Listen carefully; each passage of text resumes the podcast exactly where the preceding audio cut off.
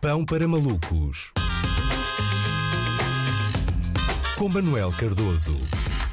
E aí está ele para mais uma edição. Alô, Manel, boa tarde. Olá, Andreia. É verdade, hoje estou a fazer isto à distância porque, eh, por uma questão de segurança. Uma questão de segurança, aliás, eh, se por um lado gaba a tua coragem, eh, por outro lado temo pela tua integridade física. Já, já te disse, isto é claramente, estiveste a ignorar os avisos que a Proteção Civil esteve a difundir durante o dia de hoje, não é? Quer dizer, estivemos todo o dia em alerta vermelho para a possibilidade de terremoto político e tu aí à vontadinha, não é? A sair de casa e, e, e quê, não é? Que estamos, não, não, não na iminência, neste momento mesmo a viver um 8.4 na escala de Santana Lopes, uh, com o um epicentro na Assembleia da República, não é? Eu sinto, sinto que o tsunami é capaz de estar quase a chegar à minha casa. Eu digo-vos já, Uh, estou a fazer esta rubrica debaixo de uma cama de casal, não é? Uh, também estou a ouvir-te através de, de, de, um rádio a pilhas, uh, porque tenho medo de falhas gerais de eletricidade, e a comer atum enlatado para recordar os tempos da Troika, não é? Andei a manhã toda também de Black and Decker na mão a fixar as estantes de, de, de, livros de ciência política à parede para não,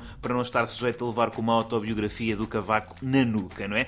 Sim, porque pelo que acabámos, aliás, de noticiar em primeira mão, é o orçamento foi eh, chumbado no Parlamento. Basicamente, parece mesmo que não, não valia a pena levar a geringonça ao mecânico. Eh, não havia mesmo maneira de evitar que, que chumbasse na inspeção periódica. E isto faz-me faz recordar. Uh, tempos do passado, não é? Bons tempos, para aí há uh, uma semana ou assim, em que se achava que tudo isto, todas as ameaças de chumbar o orçamento por parte do BE e do PCP não passavam de unhecos, não é? Unhecos.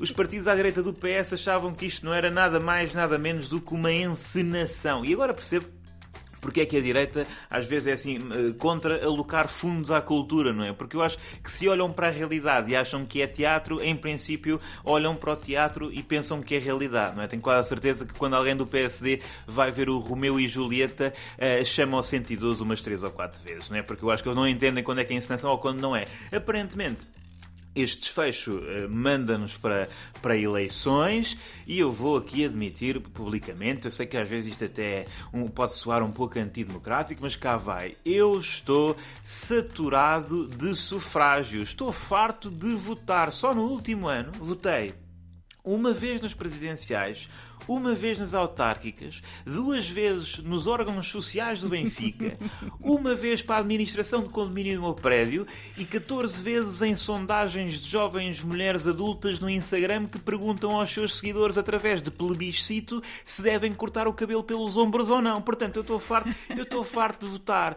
E a questão é, quem é que quer eleições, não é? Eu acho que não é muita gente. O Bloco e o PCP devido que estão, estão em baixo nas sondagens. Os partidos da direita estão quase todos a travar lutas internas. O PAN uh, não gosta nem que se gaste papel em boletins, nem que percamos um domingo que podíamos passar com os nossos patudos a votar.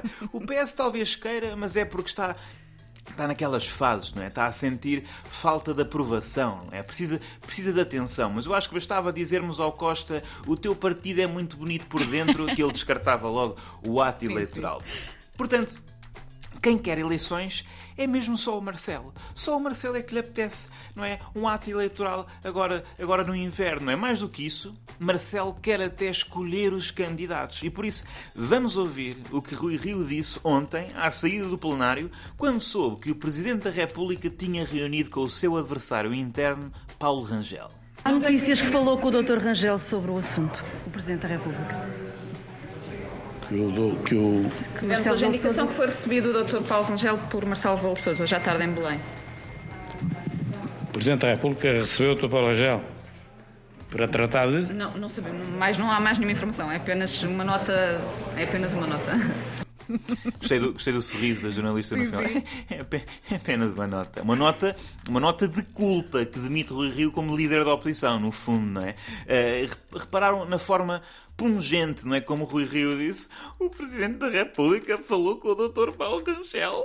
Não é como uma criança do ensino básico que diz a Matilde foi à festa do Marcelinho e deram um bate-chapas. É, quer dizer, eu fiquei comovido. Fiquei sim, comovido sim. com isto, dá vontade dá vontade de ir ter com o Rui Rio e dizer: Olha, Rui, vamos às compras, ele não te merece, os chefes de Estado são so todos iguais, todos iguais, percebem? É que, na verdade, temos que admitir politicamente, Marcelo Rebelo de Sousa é um fuckboy, não é? Nós sabemos lá, sabemos lá quantos adversários políticos dos dirigentes partidários é que Marcelo não tem de reserva nas DMs do Instagram, não é? De facto, isto foi uma facada. Foi uma facada nas costas do Rio. Mas como nas costas dos outros eu vejo as minhas, estou mesmo a ver que se o Rangel for eleito líder do PSD, vai passar o mandato a ligar ao Marcelo a perguntar: estás onde? Estás onde? Estás com quem? A que hora chegas a Belém? Vais outra vez viajar? Estás com a outra? Já não gostas de mim? Que voz é essa? Estás a ofegar, Marcelo? Estás com outra líder da oposição, Marcelo? Tu não mintas, Marcelo, por amor de Deus!